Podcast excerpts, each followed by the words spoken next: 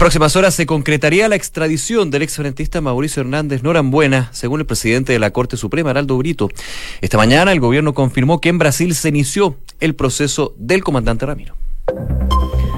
Una en punto, muy buenas tardes. ¿Cómo están ustedes? Bienvenidos a una nueva edición de Noticias en Duna que eh, ha marcado una jornada, principalmente una mañana muy noticiosa. Noticias que vienen desde el día de ayer con esta extradición. Posible extradición se hablaba en un momento y que se confirmó durante esta mañana. Claro, ya se confirma por parte del Ministerio de Justicia, eh, habló el presidente de la Corte Suprema. Vamos a estar en detalle con eso también, el análisis de lo que es esta situación del exfrentista Mauricio Hernández Norambuena, eh, quien eh, se busca vuelva a Chile para seguir cumpliendo la condena. Recordemos que el 96, 96 sí, se fugó de la el 96 se fugó de la cárcel de alta seguridad en esta operación del Frente Patriótico y eh, se esperamos estar con todos los detalles, pero también hay noticias con respecto, desgraciadamente, nuevamente al Instituto Nacional, noticias de la economía, el proyecto de 45, 41 horas, 40 horas, hay muchísimo. Ha partido con toda esta semana, pero antes, como siempre, y es tradición, vamos a revisar cómo está el tiempo, cómo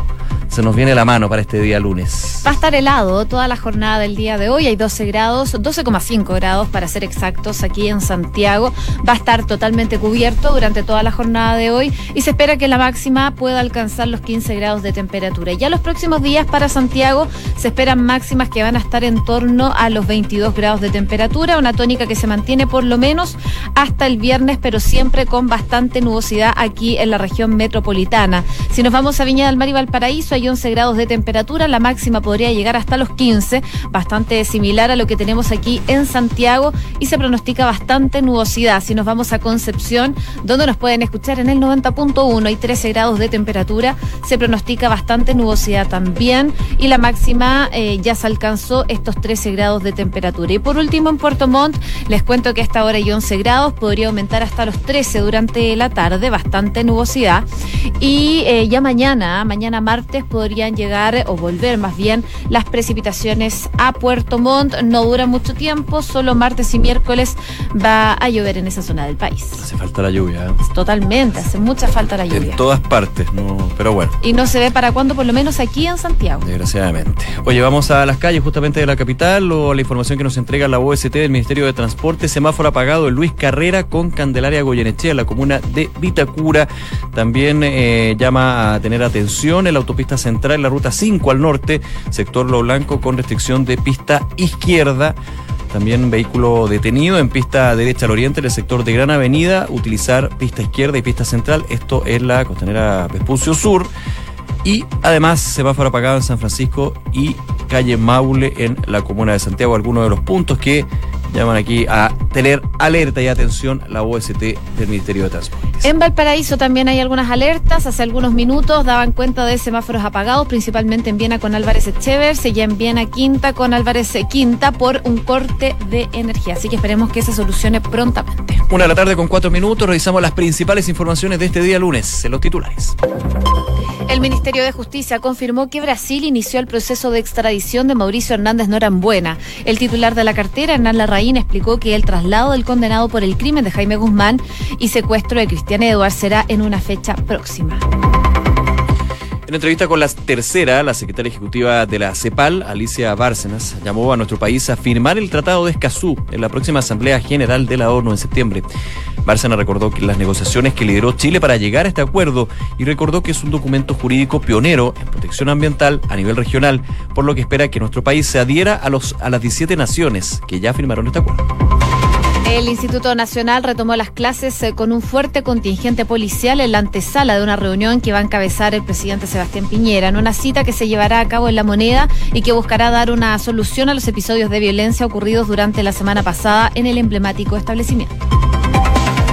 Durante esta mañana comenzó a funcionar el sistema de admisión escolar en la región metropolitana. Esta medida permitirá que los estudiantes postulen por Internet a los cargos subvencionados por el Estado, apuntando a terminar con la selección y orden de llegada. Las postulaciones finalizan el 10 de septiembre y ya en eh, su primera sus primeras horas tuvo algunos problemas, se llama la calma por parte del Ministerio de Educación. Tras el derrumbe de una vivienda en Valparaíso la semana pasada, el alcalde Jorge Charp demandó ayuda del Estado para solucionar los problemas en más de 4.000 inmuebles. La cifra que le hemos solicitado al Estado como aporte a la ciudad de Valparaíso de mil millones de dólares es para destinarle y llevarlas a esas viviendas, dijo el edil. La economía chilena cerró con un crecimiento de 1,75% en el primer semestre de este año, destacando la recuperación de la formación bruta de capital fijo, la inversión. El informe de cuentas nacionales del Banco Central muestra que el segundo trimestre, eh, eh, del segundo trimestre, perdón, indicó que la economía creció un 1,9% entre abril y julio.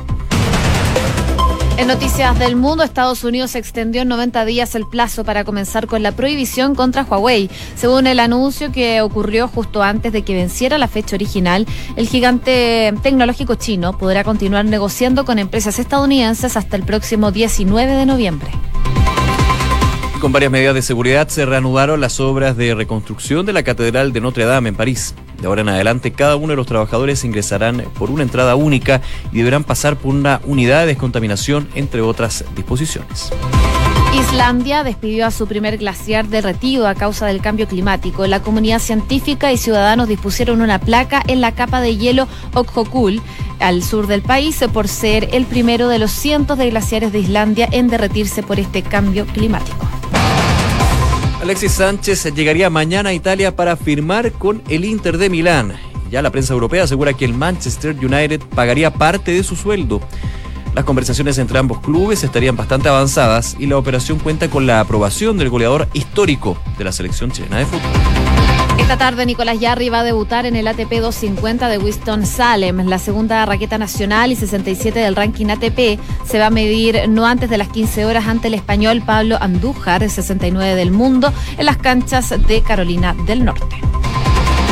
Una tarde con siete minutos. Vamos a profundizar en las principales informaciones. Claramente hoy también eh, eh, la educación forma parte de la pauta diaria, no solamente por el comienzo del CEA en la región metropolitana, donde se van a dar la mayoría de las postulaciones para eh, los establecimientos educacionales, pero desgraciadamente se ve empañado este proceso con lo que está sucediendo en el Instituto Nacional. La semana pasada se repetían los hechos de violencia, estos encapuchados que desde el techo lanzaban bombas molotov, también agredían a apoderados del Instituto Nacional, y el día de hoy, sin revisar mochilas, sin pedir documentos, pero sí con un fuerte contingente de fuerzas especiales de carabineros, se dio inicio a una semana escolar, la que nuevamente se ve truncada.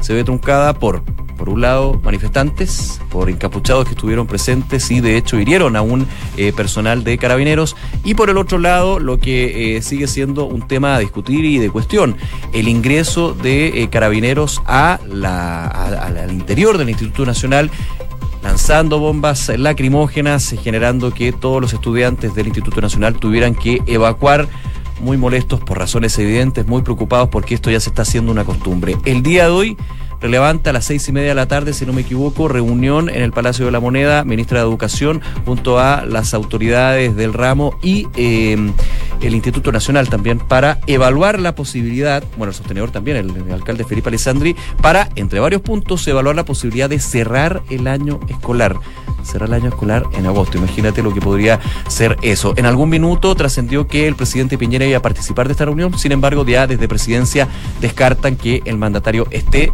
pero evidentemente es muy relevante, vamos a estar muy atentos a lo que suceda durante la tarde con esto. Claro, había sido una mañana bastante tranquila en el establecimiento, con un fuerte contingente de fuerzas especiales, como tú decías, Nico, en el ingreso de estos del establecimiento, principalmente los alumnos hicieron una entrada bastante normal pero lamentablemente esta situación duró solo un par de horas ya que se registraron enfrentamientos entre nuevamente encapuchados y efectivos policiales. De acuerdo a lo que informó de hecho Carabineros durante esta mañana, hay seis funcionarios que resultaron heridos debido al impacto de elementos contundentes y bombas Molotov. Los alumnos aseguraron que Carabineros lanzó bombas lacrimógenas para poder controlar lo que fueron estos desórdenes a, las afueras del recinto escolar y eh, el gas eh, ingresó a las salas de clases provocando el malestar de varios estudiantes. Por lo mismo entonces se tuvo que suspender las clases en el Instituto Nacional nuevamente y lamentablemente por estos incidentes que se, se registraron a las afueras del establecimiento.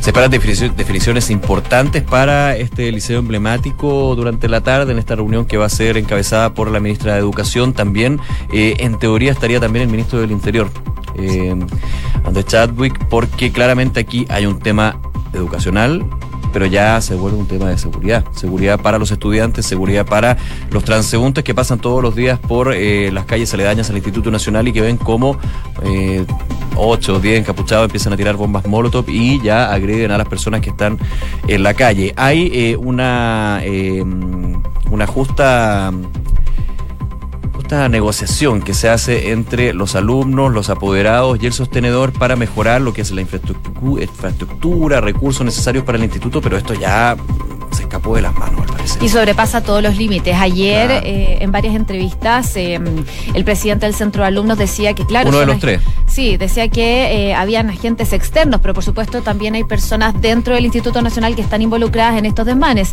También hablaba el rector del Instituto Nacional, que incluso hacía un llamado, eh, a mi parecer, un poco desesperado de la situación que está pasando, que es, yo llamo a los encapuchados, incluso si quieren eh, tapándose la cara para conversar y ver qué es lo que quieren para poder solucionar este tipo de Ese problemas. es el punto, ¿qué quieren?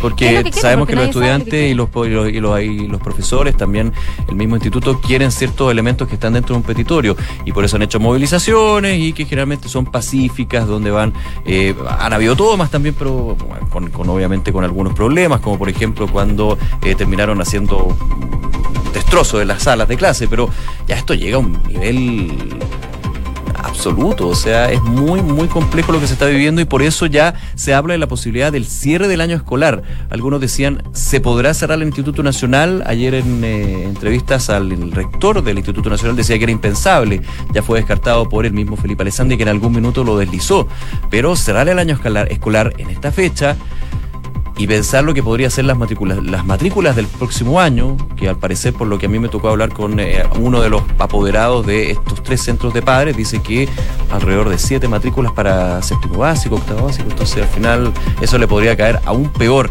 a la sostenibilidad de este liceo emblemático con más de 200 años de historia. Oye, y hablando de matrículas eh, de establecimientos educacionales, hoy comenzó a funcionar el sistema de admisión escolar, ya estaba funcionando en otros lugares del país, eh, a hoy, ahora, hoy comienza en la región metropolitana, ya comenzó de hecho durante um, a eso de las 8 de la mañana comenzó este proceso.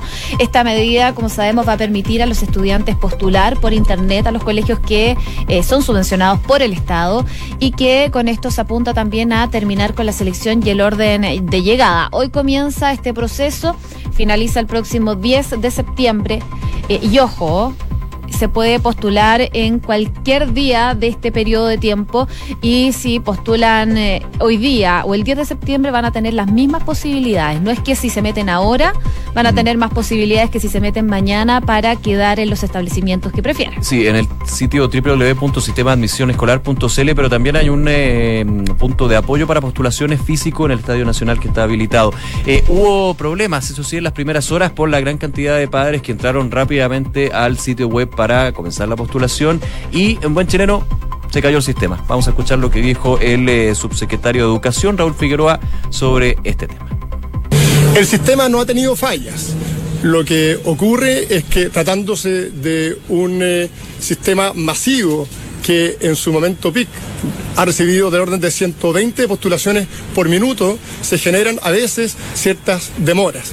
En esos casos es importante que las familias tengan la tranquilidad que la postulación pueden hacerla hasta el 10 de septiembre, que incluso la postulación que hicieron queda grabada y por lo tanto tampoco pierden eh, el tiempo que destinaron a hacer esa postulación. Ahí está la explicación del subsecretario de Educación. Claro, él dice, no hay una falla. De hecho, sí hubo, porque salía un letrero cuando uno entraba al sitio web que se ha ocurrido un error, los servicios se encuentran temporalmente fuera de servicio, pero independientes, eso ya es un tema casuístico. Eh, claro, él lo dice, son más de 120 eh, postulaciones por minuto. Y eso, evidentemente, claro, uno le diría a los padres, oiga, tiene hasta 10 de septiembre, pero recordando lo que eran las colas las filas para poder llegar a la postulación que hacían durmiendo, sí, guardando espacio fuera de los colegios, claro, uno dice, ya, ok, ahora está un sistema bastante más lógico, más computarizado, más digital, pero el primer día era evidente que la demanda iba a ser altísima y eso obviamente se da en un sistema que muchas veces no es eterno, es, no, es, no es ilimitado en términos del de flujo de datos que puede aguantar. Así que eh, paciencia, eh, ya es el primer día, hay un periodo de tiempo y evidentemente un proceso que va a estar en constante análisis y evaluación que vamos a estar realizando evidentemente aquí en Radio Duna. Oye, solo como dato, los resultados se van a conocer eh, en todo el país el 29 de octubre y ahora va a haber un plazo de hasta el 5 de octubre para aceptar o rechazar el colegio asignado, para volver a asignar las vacantes entre el 27 de noviembre y el 5 eh, y el 3 de diciembre, 10 días después de se van a publicar los resultados finales y entre el 13 de diciembre y el 20 del mismo mes será el periodo de matrícula. Así que hay un periodo que se viene bastante largo para los padres que quieran postular y ojo, no a todos los cursos, va a ser eh, a pre-kinder, a kinder, primero básico, séptimo básico y primero medio. Esto para el año 2020, para el próximo año. Una de la tarde con 16 minutos. Noticias en Duna con Josefina Stavrakopoulos y Nicolás Vial. Vamos con eh, uno claramente de los temas eh, del día. Eh, el día ayer, de hecho, se conocía por parte de la familia de Mauricio Hernández Norambuena, recordado como el comandante Ramiro. se, indica como autor intelectual del crimen del senador Jaime Guzmán y también el secuestro de Cristian Edwards. Recordemos, está en Brasil cumpliendo una pena por el secuestro del publicista Washington Oliveto. ¿ya?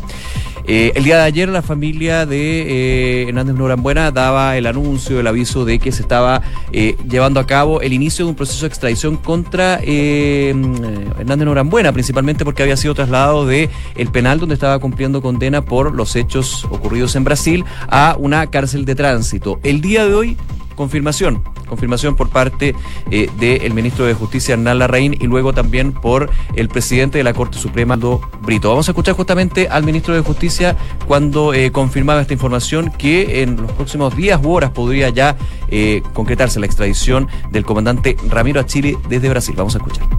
Hemos venido a informar de la Corte Suprema y al ministro instructor de la causa, Mario Carroza, que finalmente Brasil va a hacer entrega de Mauricio Hernández Norambuena en conformidad a las normas vigentes.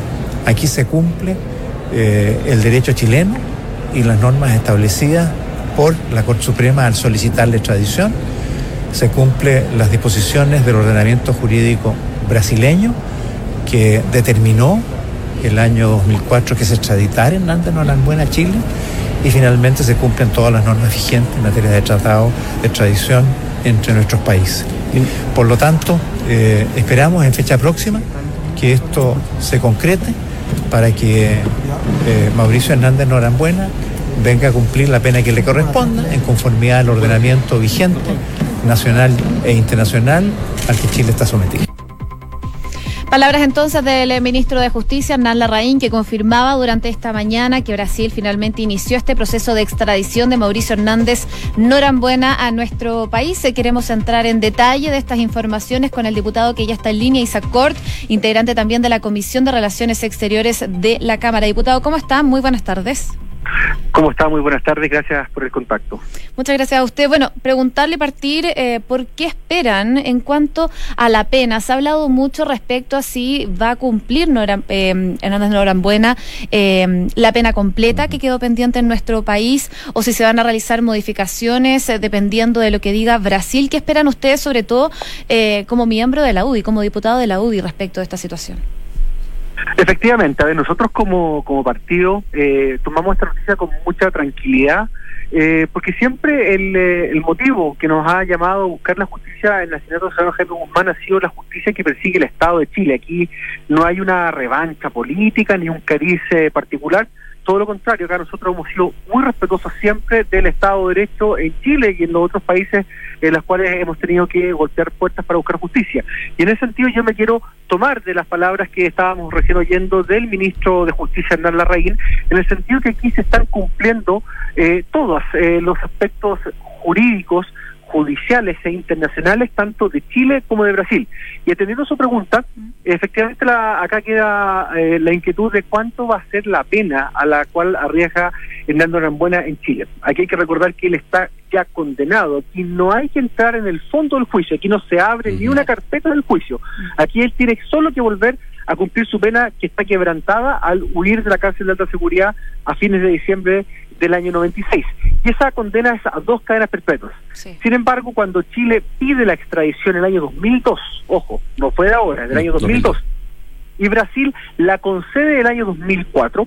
Lo que establece Brasil es una, una, es una norma que es muy usual en los sistemas de extradiciones, en donde la pena que arriesga el requiriente, vale decir este caso Hernández Norambuena, en Chile, no sea superior a la pena que él arriesga en Brasil en los mismos delitos que se lo hubiera cometido en Brasil. Por eso ya hubo una reducción de la pena aquí en Chile.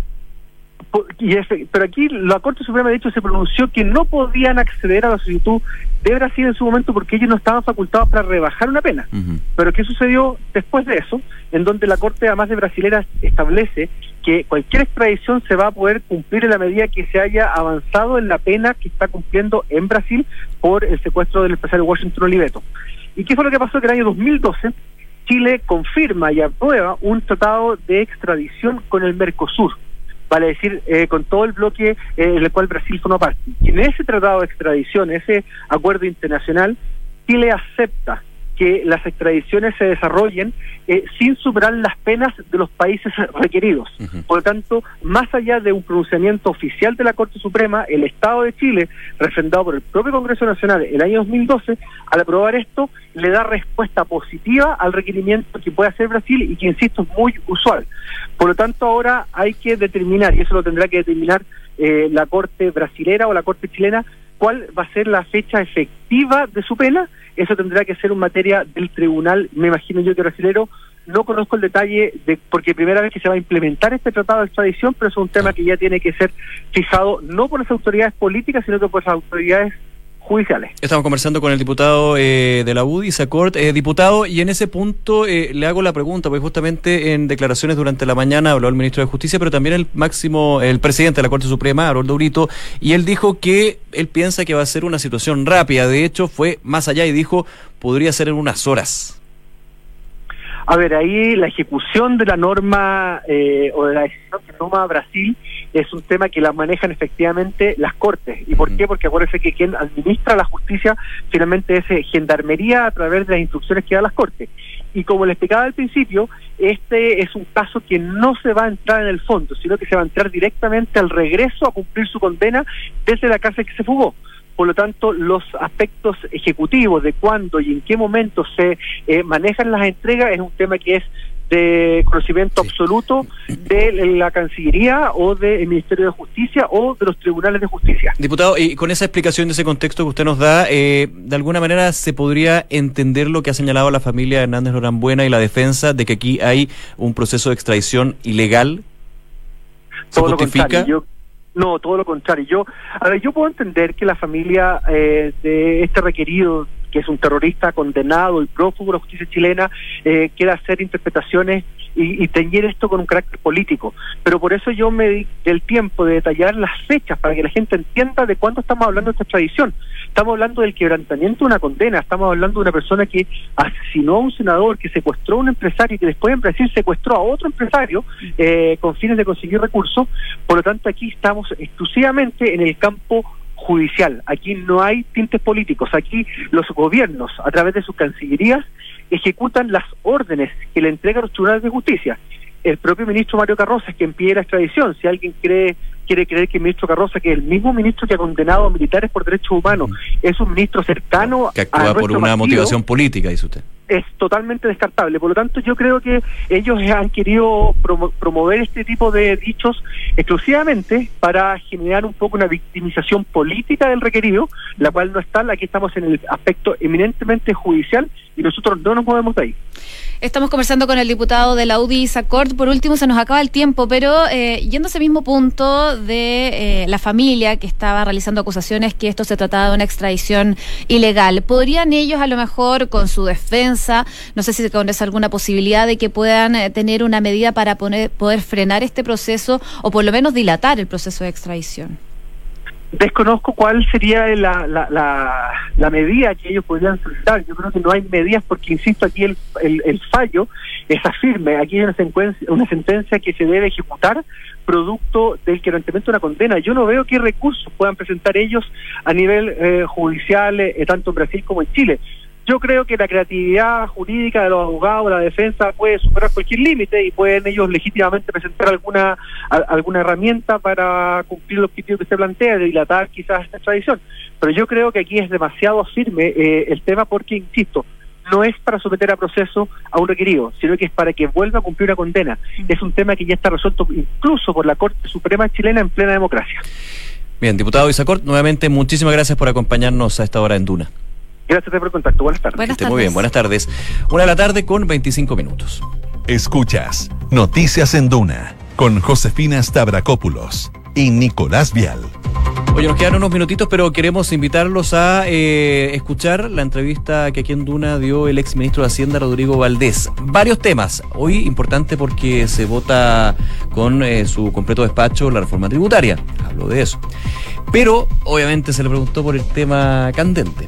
Por supuesto. 40, 41 horas, reducción, adaptabilidad, gradualidad. Y solamente te dejo este comentario. A ver, Menor jornada va a ser menor salario por hora y la gente va a ganar menos plata.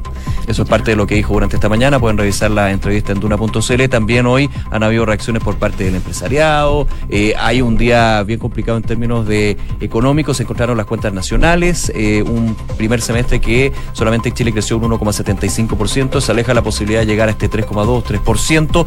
Con una buena noticia, eso sí, que fue destacada por el ministro de Hacienda, que eh, aumentó la inversión entre 4 o 5%, que eso es positivo, pero las cifras son bien, eh, bien famélicas, podríamos decir, debido a distintos factores, entre ellos la situación interna y obviamente también la situación externa.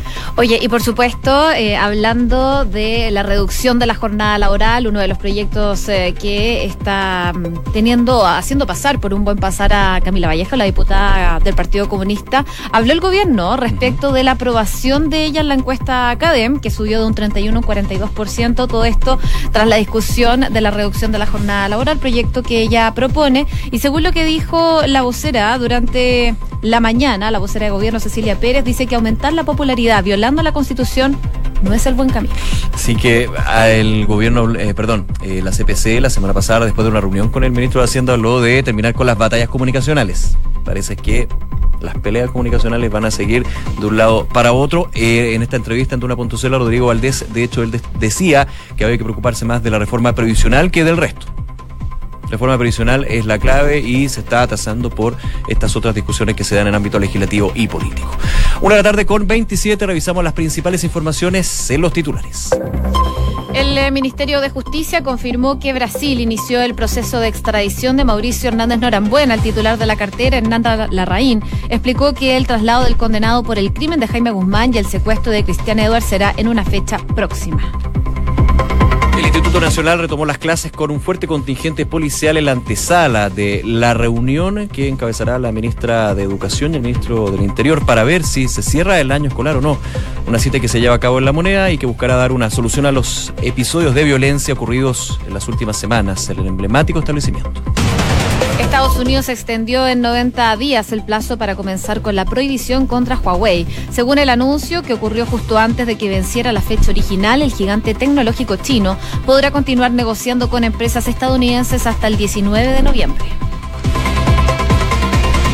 Y en otras informaciones, con varias medidas de seguridad, se reanudaron las obras de reconstrucción de la Catedral de Notre Dame en París. De ahora en adelante, cada uno de los trabajadores ingresará por una entrada única y deberán pasar por una unidad de descontaminación, entre otras disposiciones. En el deporte, Alexis Sánchez eh, llegaría mañana a Italia para firmar con el Inter de Milán y ya la prensa europea asegura que el Manchester United pagaría parte de su sueldo. Las conversaciones entre ambos clubes estarían bastante avanzadas y la operación cuenta también con la aprobación del goleador histórico de la selección chilena. Una con 29 les